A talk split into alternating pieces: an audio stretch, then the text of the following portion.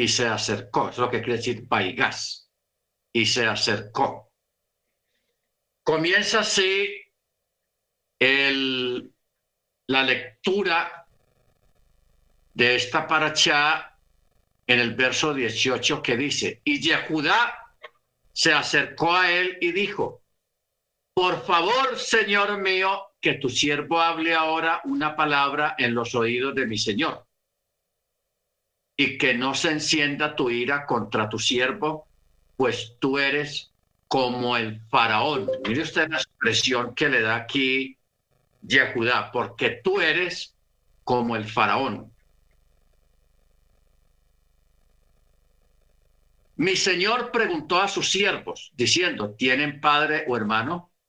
Nosotros dijimos a mi señor, tenemos un padre anciano y un hijo de su vejez pequeño. Su hermano murió y él solo quedó de su madre y su padre. Lo ama. Entonces dijiste a tus siervos, bájenlo a mí para que yo ponga mis ojos sobre él. Y dijimos a mi señor, el joven no puede dejar a su padre porque si dejase a su padre moriría. ¿Ok? Su padre moriría. Pero tú dijiste a tus siervos, si su hermano menor no desciende aquí con ustedes, no volverán a ver mi rostro. Y sucedió que cuando subimos ante tu siervo, mi padre, le relatamos las palabras de mi Señor y nuestro padre dijo, regresen, compren un poco de alimento para nosotros y nosotros dijimos, no podremos descender allá si nuestro hermano menor está con nosotros. Entonces descenderemos. Pues no podemos ver el rostro del varón sin que nuestro hermano menor esté con nosotros. Y tu siervo, mi padre, nos dijo, ustedes saben que mi esposa me dio a luz dos hijos. Uno se ha ido de mí y yo dije, sin duda ha sido despedazado y no lo he vuelto a ver hasta ahora. Y si ustedes toman también a este de mi presencia, y le acontece algún percance mortal, harán descender mi vejez con mal a la tumba. Y ahora, si yo llego ante tu siervo, mi padre, sin que el joven esté con nosotros, como el alma de él está ligada a su alma, sucederá que cuando vea que no está el joven, morirá y tus siervos habrán hecho descender la vejez de tu siervo, nuestro padre, con pesar a la tumba pues tu siervo garantizó al joven ante mi padre diciendo, si yo no te lo traigo de vuelta, habré pecado contra mi padre para siempre. Ahora, que tu siervo se quede en lugar del joven como esclavo de mi señor y que el joven ascienda a sus, con sus hermanos. Pues ¿cómo he de subir ante mi padre sin el joven, si el joven no está conmigo? No sea que vea yo el mal que le sobrevendrá a mi padre. Y Joseph no pudo contenerse más a causa de todos los que estaban parados junto a él y llamó y dijo, saquen a todo hombre de mi presencia. Y no permaneció ningún hombre con él cuando Joseph se dio a conocer a sus hermanos. Y emitió su voz en llanto y los misrim oyeron y oyó la casa del faraón. Y Joseph dijo a sus hermanos, yo soy Joseph, ¿vive aún mi padre? Pero sus hermanos no pudieron responderle porque se habían turbado profundamente delante de él. Muy bien. Esto, hermanos, es la, la parte cumbre de esta paracha eh, respecto a cuando Jesús, eh, Joseph se manifiesta a sus hermanos. Después de tantos idas y venidas, dimes y diretes, aquí ya Joseph no aguanta más. Él manda sacar a todos los egipcios, los de la casa que estaban aquí en aquel salón, y solamente quedó él con sus hermanos. Baruch y Joseph lloró y fue tanto y tan fuerte su llanto que lo oyeron los egipcios y también lo oyó la casa de Faraón, o sea, el palacio. Bendito sea el nombre del Eterno. Ahora, cuando Joseph manda a sacar a los Mirrim, él no quiere avergonzar a sus hermanos delante de otros de los egipcios. Entonces, por eso los manda a sacar y porque quiere un momento de privacidad. Ahora, este momento, hermanos, es un momento profético que tiene dos fases proféticas. La primera fase es cuando el Mesías se manifieste a la casa de Yehudá. ¿Ok? A la casa de Yehudá. Esa es la primera fase. La manifestación del Mesías, hermanos, que eso va a ser dentro de poco tiempo, porque eso no demora mucho. Porque nosotros sabemos, hermanos, que la casa de Yehudá, o sea, los israelitas, tanto judíos como israelitas ortodoxos que no creen en el Mesías actualmente, no creen en el Mesías, pero sí creen, eh, practican la Torá, guardan mandamientos, celebran los chavá, etcétera, etcétera. O sea, ellos no están mal, están bien. ¿Ok? Simplemente que le falta el Mesías. ¿Por qué le falta el Mesías? porque ellos tienen un velo. Ellos tienen un velo, el cual por el Eterno les fue puesto y por el Eterno les va a ser quitado. O sea, ese velo no se lo va a quitar usted ni yo, por muy evangelistas que seamos o por muy buena eh, eh, argumentación de Torah que tengamos para hablarles a ellos del Mesías, no los vamos a convencer el que los va a convencer, el que les va a quitar el velo, es el mismo Masías, el Mesías, Yeshua. Porque Él a nosotros no solamente no nos ha quitado un velo, porque nosotros no teníamos el velo. Eso es algo que nosotros debemos de entender. Va a llegar un momento en que los mesiánicos, van a superar el número a, la misma casa eh, de Yehudá, a los que están allá, a los ortodoxos. ¿Ok? Va a superarlos. Porque nosotros representamos la casa de Efraín, la casa de Israel. Entonces, ¿qué pasa? Lo que ocurre, hermanos, es de que cuando haya un número grande, cuando estén inscritos los que hayan de ser inscritos en el libro de la vida, le va a llegar el momento a ellos, a los judíos ortodoxos, a los que no creen en el Mesías. Pero a ellos, el que les va a hablar, el que les va a quitar el velo es el mismo que se los puso, Yeshua. Él les va a quitar el velo a ellos y él se va físicamente, o sea, Yeshua no, es una cuestión de una revelación, no. Yeshua físicamente va a ir a Israel, a Eres Israel, y se va a manifestar a ellos. En este momento es un misterio cómo se va a manifestar, porque él no va a llegar haciendo milagros y todo eso, no, eso no va a ser como la vez pasada.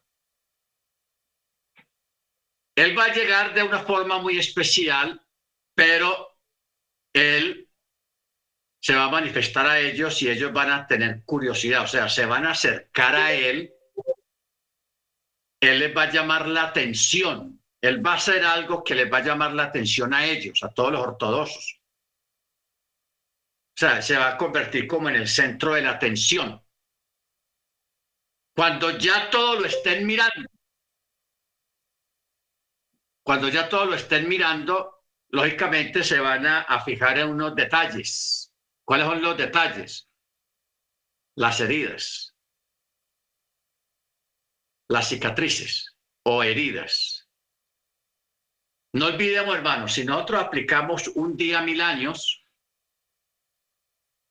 o sea que apenas hace dos días que Yeshua se fue.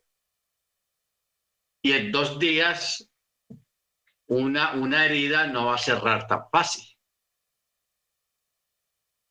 Porque una, una herida de esas como la que él tuvo, para que cierre, si la persona tiene buenas defensas, se demora por ahí unos 8, 10, 10 días y mucho para que ya la, solamente como que quede una cicatriz que medio se vea.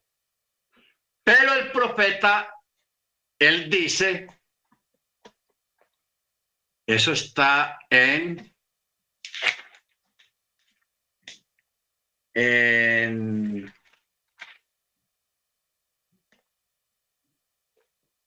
en Zacarías. Mire, mire cómo le pregunta, porque es que eso está escrito ya, hermanos. Eso aquí no estamos hablando de una revelación o, o de algo, no, eso ya quedó escrito.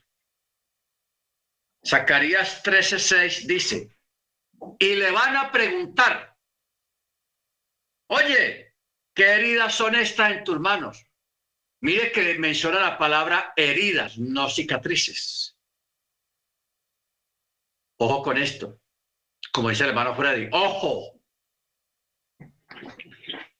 Heridas, no cicatrices. O sea que nosotros, hermanos, estamos pensando y estamos hablando en números grandes.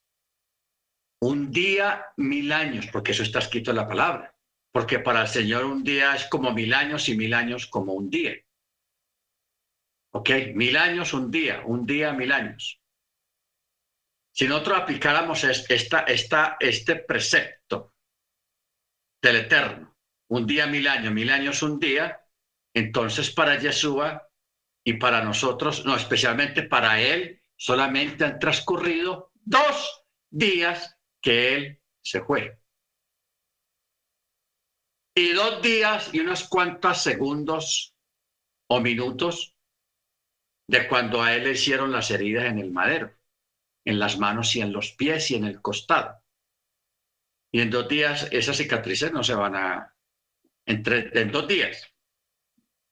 Esas, esas cicatrices, no, no son, no son dos días. Él resucita al tercer día.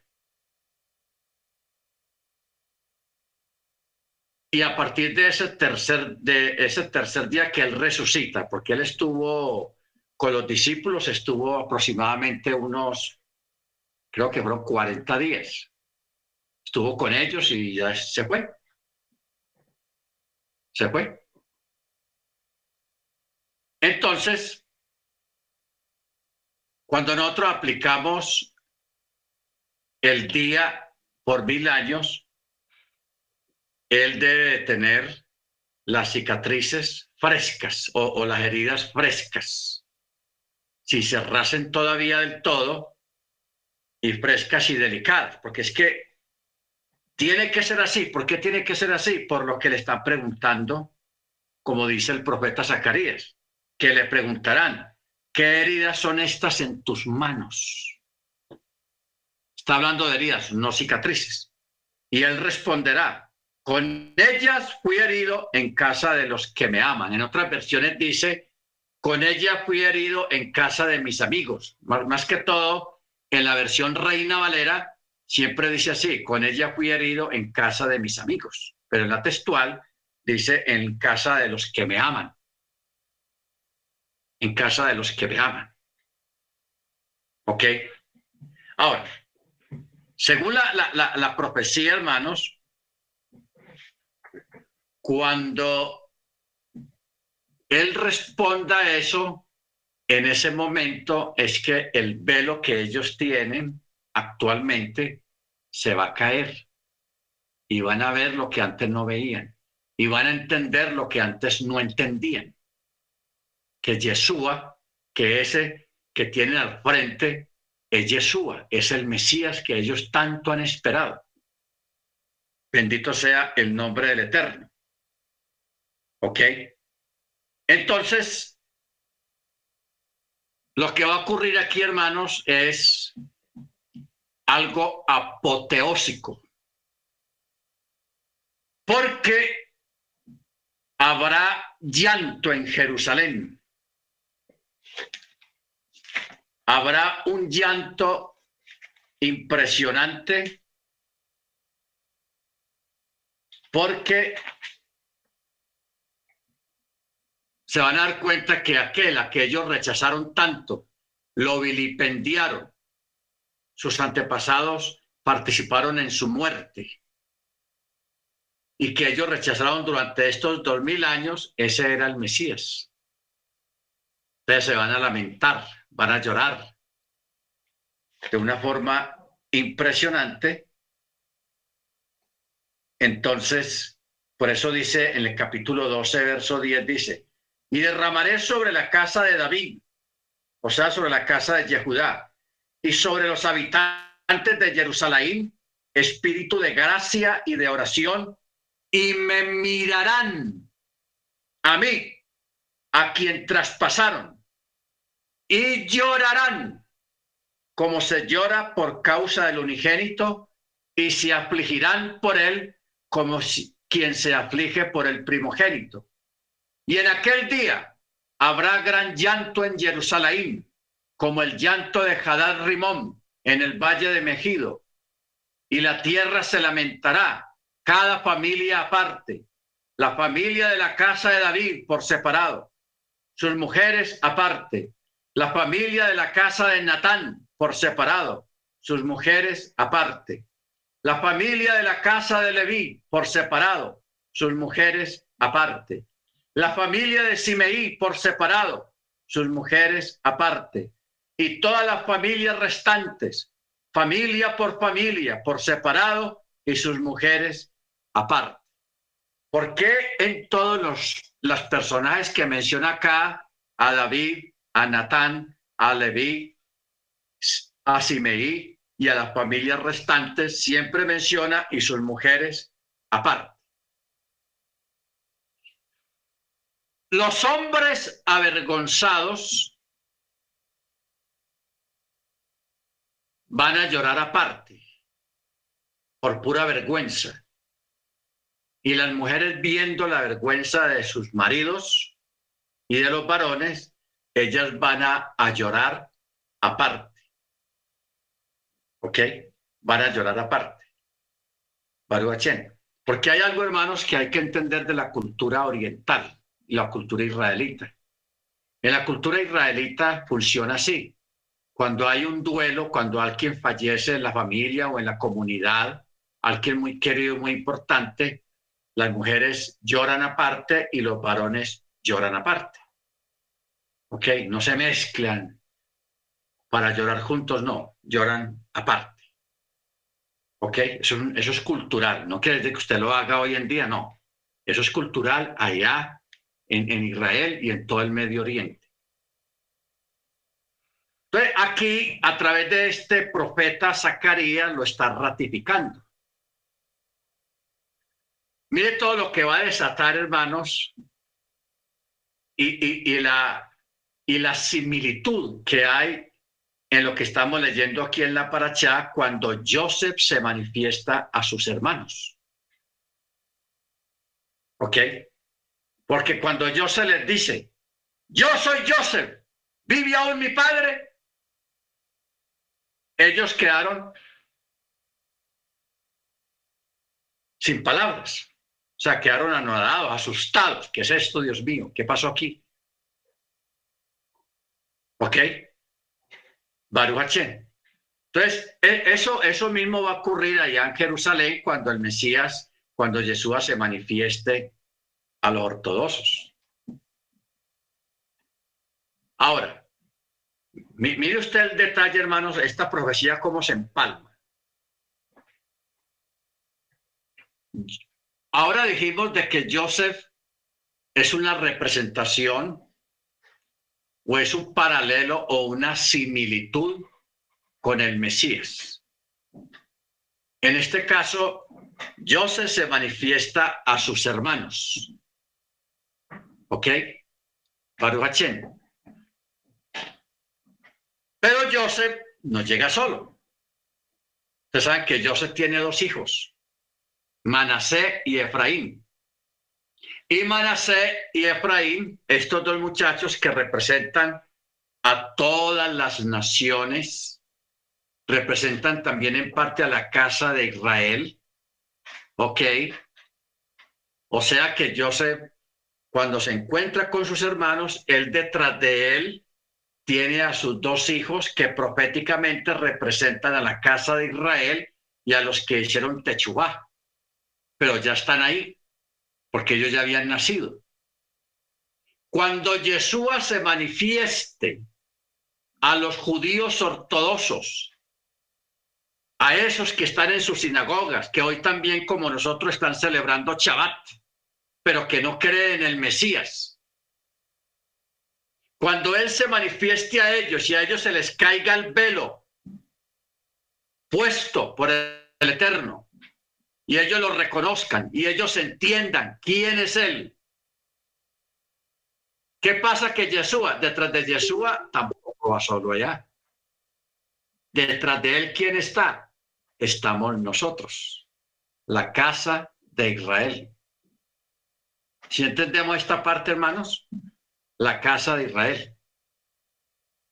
Porque es que ahora cuando lleguemos en el capítulo, creo que es el capítulo 49,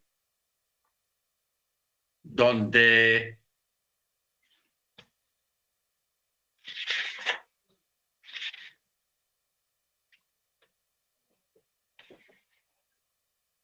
donde Jacob reparte las bendiciones.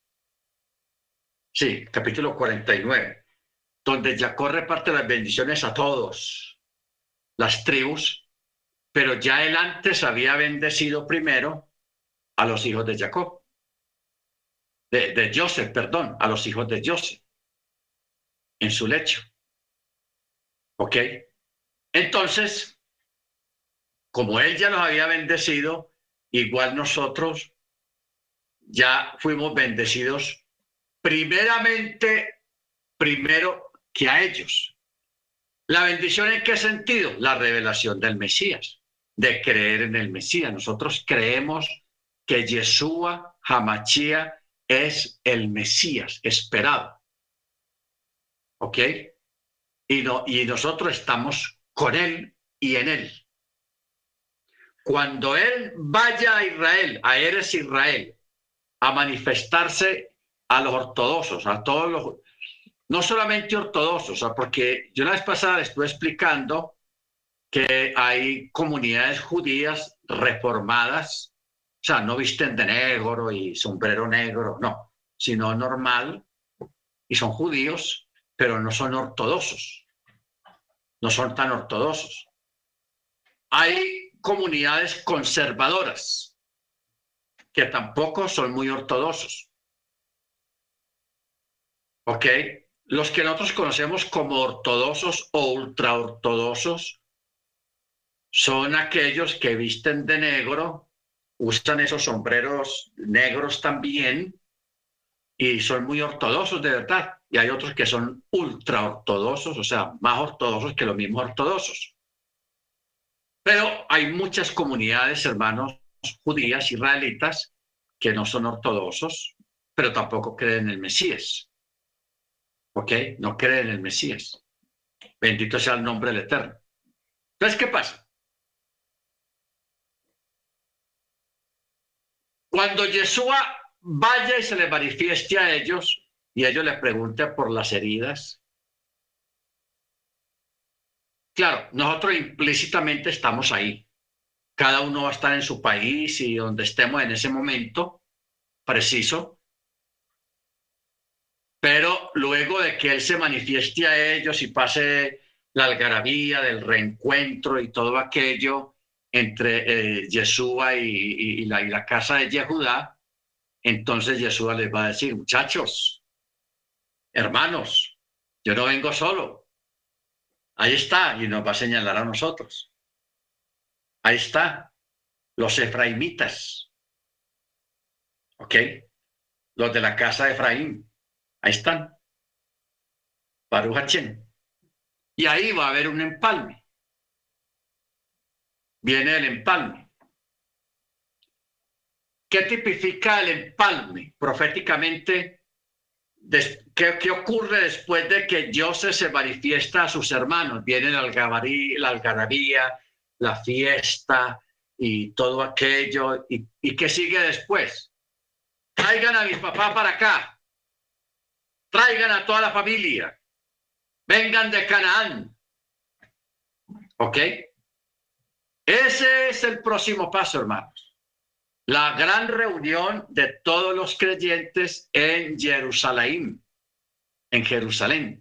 Allá nos vamos a reunir todos, porque ahí es donde va a ser el antimachía, el anticristo, va a realizar ese ataque rastrero en contra de todos los creyentes ya unidos.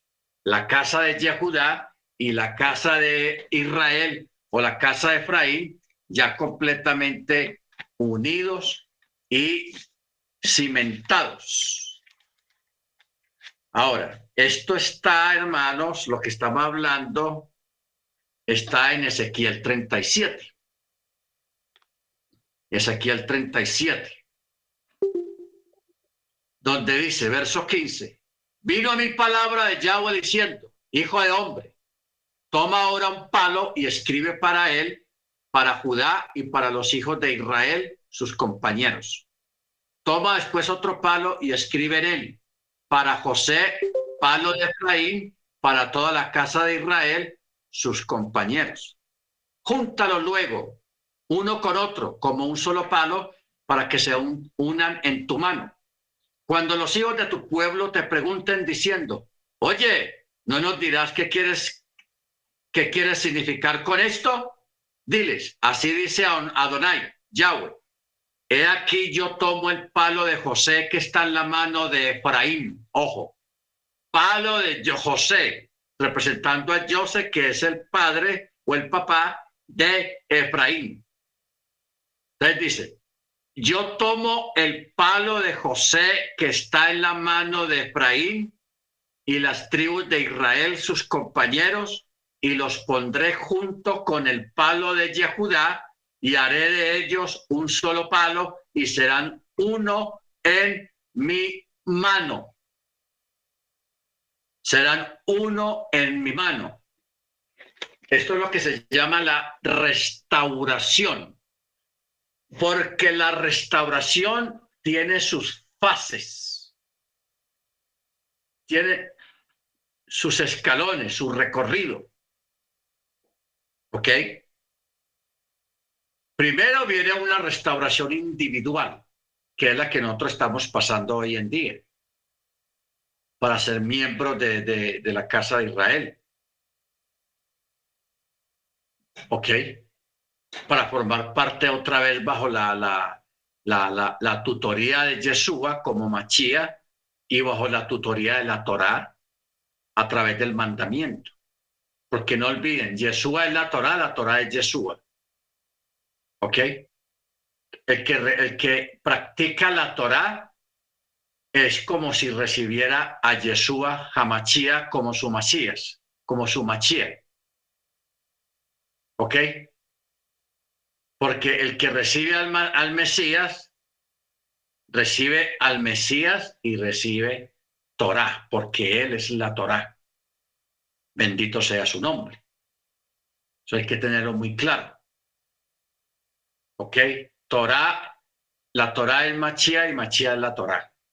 Ojo con eso. Ahora, hoy en día, allá afuera, hay millones de personas que creen en el Mesías, pero de una forma diferente. En una forma, mm, llamémoslo, manipulada. ¿Por qué? Porque al Mesías lo despojaron de la Torah.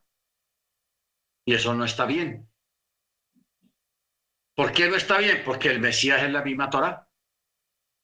Él es el autor y consumador de la fe y el autor y consumador de la Torah. Baruch Hashem, bendito su nombre. Entonces, hermanos, es, es interesante esta, esto aquí cuando José en el verso 3 del capítulo 45 de Berachit, José le dice a sus hermanos, yo soy José. ¿Vive aún mi padre? Pero sus hermanos no pudieron responderle porque se habían turbado profundamente delante de él. Entonces José dijo a sus hermanos, por favor, acérquense a mí. Y ellos se acercarán. Y él les dijo, yo soy José, su hermano, al que ustedes vendieron en mi raíz, a. Ahora no se entristezcan ni sea motivo de enojo para ustedes porque me vendieron aquí. Pues para sustento de vida, Elohim me envió delante de ustedes. Pues estos dos años de la hambruna están en medio de la tierra y todavía faltan cinco años en los que no habrá arado ni ciega. Y Elohim me ha enviado delante de ustedes para proporcionarles supervivencia en la tierra y sustentarlos para que haya gran salvación. Gran salvación.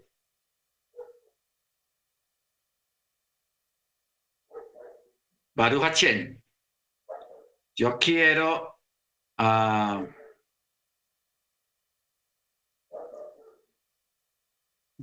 supervivencia en la tierra, Ulhaitot, sustentarlos, Liv, Leipach, Gedolah. Bueno, aquí hay un problema en la traducción. ¿Por qué?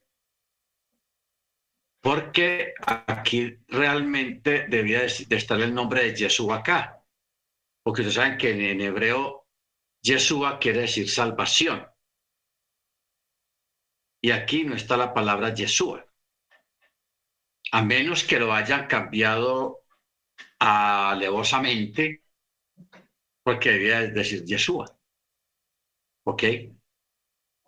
Baruch lo que pusieron fue Lif Leitah, Lif Leitah. Pero Lif Leitah realmente lo que quiere decir es como el que sostiene, como para traer gran sustento, para traer gran, eh, algo como de, ayuda. Baruch Bendito sea su nombre. Bueno, sigamos. Verso 8. Y ahora no han sido ustedes quien me enviaron aquí, sino Elohim, porque él me ha puesto como padre del faraón. ¿Se acuerdan lo que estuvimos mirando eh, la semana pasada? Que cuando la palabra Abrej, Abrej, humíllense delante del padre del faraón. Y mire que aquí yo se lo está ratificando, porque él dice, no han sido ustedes quienes me enviaron aquí, sino Elohim. Y él me ha puesto como padre de el faraón, como padre de el faraón. Besmi Leaf, Lifnei, Ulaidón, sí, como padre de Paró. Muy bien. Verso 9. Apresúrense, suban ante mi padre y díganle, así dijo tu hijo Joseph, Elohim me ha hecho señor de todo mi reino, desciende a mí, no te demores te asentarás en la región de Gosén y estarás cerca de mí, tú, tus hijos y los hijos de tus hijos, tu rebaño y tus reces y todo lo que te pertenece. Yo te sustentaré allí, pues todavía habrá cinco años de hambruna, no sea que te empobrezcas tú y tu casa y todo lo que es tuyo, y aquí los ojos de ustedes y los ojos de mi hermano Benjamín observan que es mi boca la que habla con ustedes. Yo no sé, hermano, si usted ha notado algo aquí en este versículo, en el verso 11. Eso está tenaz. se le está diciendo a sus hermanos, vayan, traigan a mi padre con todo lo que tiene, todos sus hijos, tráiganlos para acá, se van a establecer en, en Gosén, que es la mejor tierra de Egipto. Ojo con eso. Se escogió la mejor tierra de Egipto para su familia, Gosén o Gochem. El verso 11 dice, yo los voy a sustentar allí, pues todavía quedan cinco años de hambruna. O sea, cinco años de necesidades o de prueba.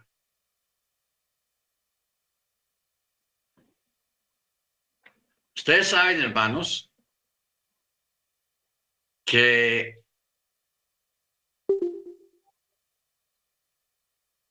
estamos esperando siete años. O sea, no es casual que hayan sido siete vacas flacas y siete vacas gordas, siete espigas magras y siete espigas buenas. Estamos hablando ahora de que, de que esta, esta porción es profética. Estamos esperando el cumplimiento profético de los famosos siete años. En esos siete años van a haber muchos eventos. Esos siete años están repartidos en dos, en mitad y mitad, tres años y medio tres años y medio. Los primeros tres años y medio van a ser aparentemente muy buenos hasta cierta parte. Aquí Joseph está hablando de cinco años. Cuando él tiene el encuentro con sus hermanos, él les dice, quedan cinco años de hambruna. Cuando él se manifiesta, faltan cinco años. O sea, que Yeshua, hablando proféticamente, porque esto, tiene, esto se repite, hermano, lo que estamos leyendo acá se va a repetir. El Yeshua, el Mesías, se va a manifestar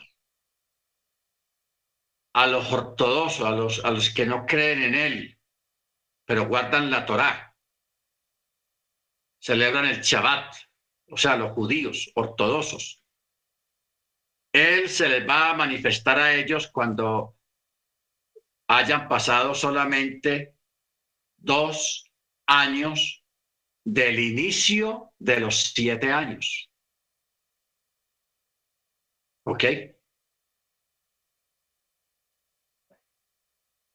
Cuando hayan pasado dos años del inicio de los siete años.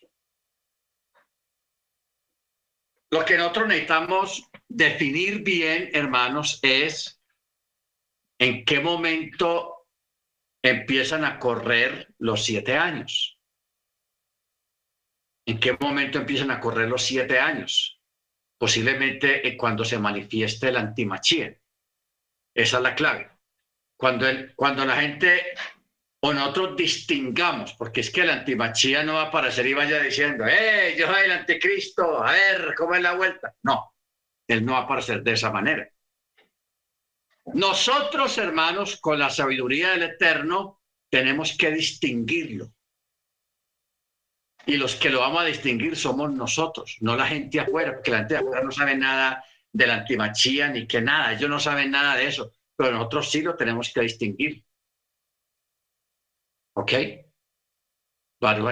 Por eso hay que mirar detenidamente lo que está pasando en el mundo y cuando nosotros veamos ciertas características, cuando nosotros veamos a los judíos embobados con algún personaje que aparezca en el mundo, especialmente los judíos, porque es que los primeros que van a caer engañados bajo el embrujo de ese personaje van a ser los judíos.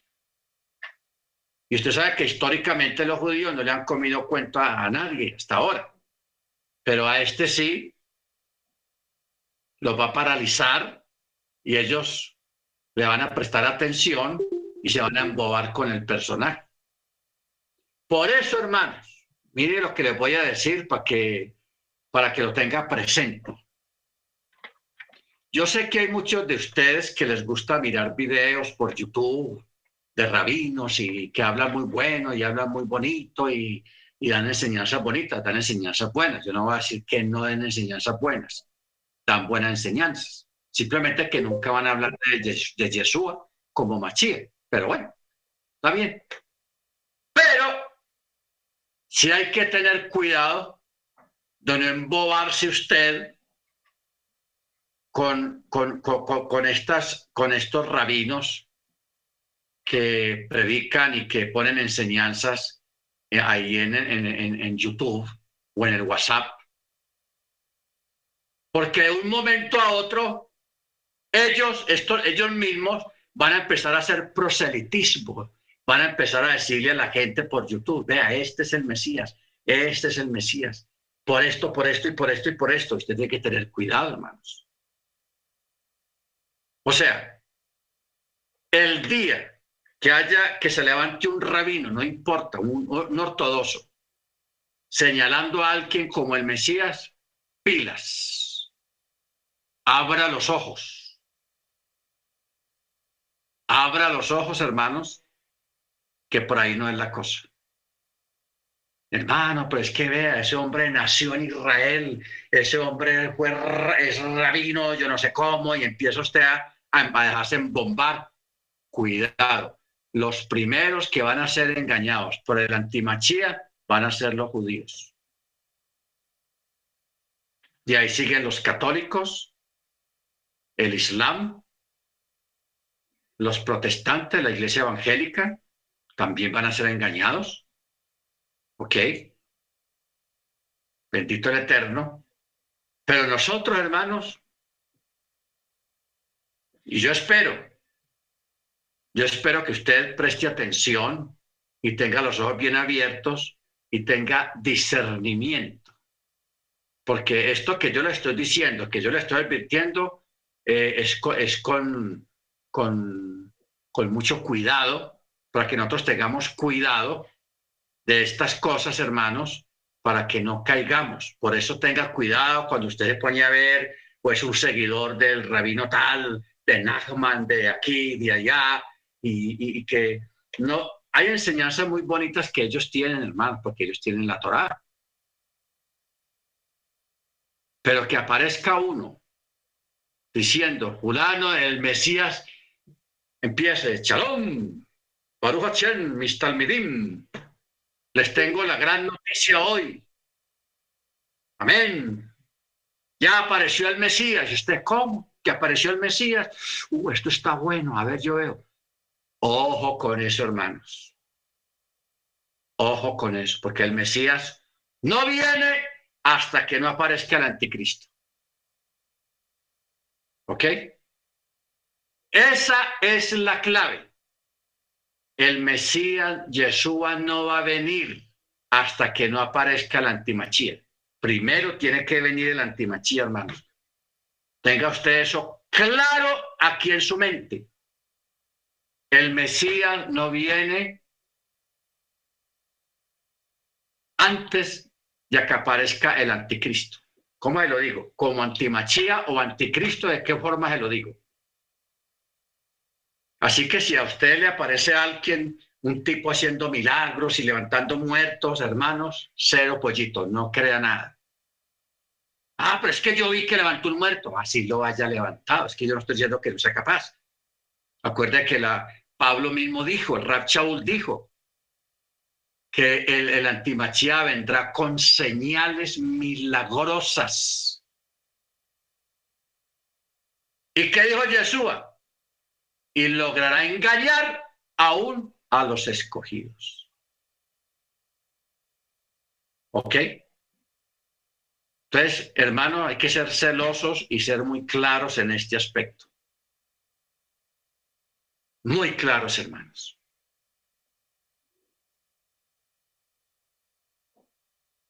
El Mesías, Yeshua, no viene antes de que aparezca el anticristo. Tenga eso Claro aquí ese orden claro.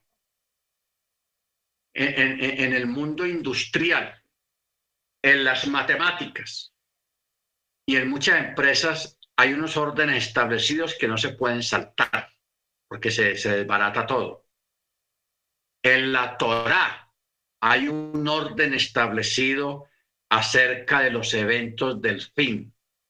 Y en ese orden de cosas está eso el Mesías no viene antes de que aparezca el anticristo. Primero tiene que venir el antimachía, el anticristo, y hacer lo que tiene que hacer.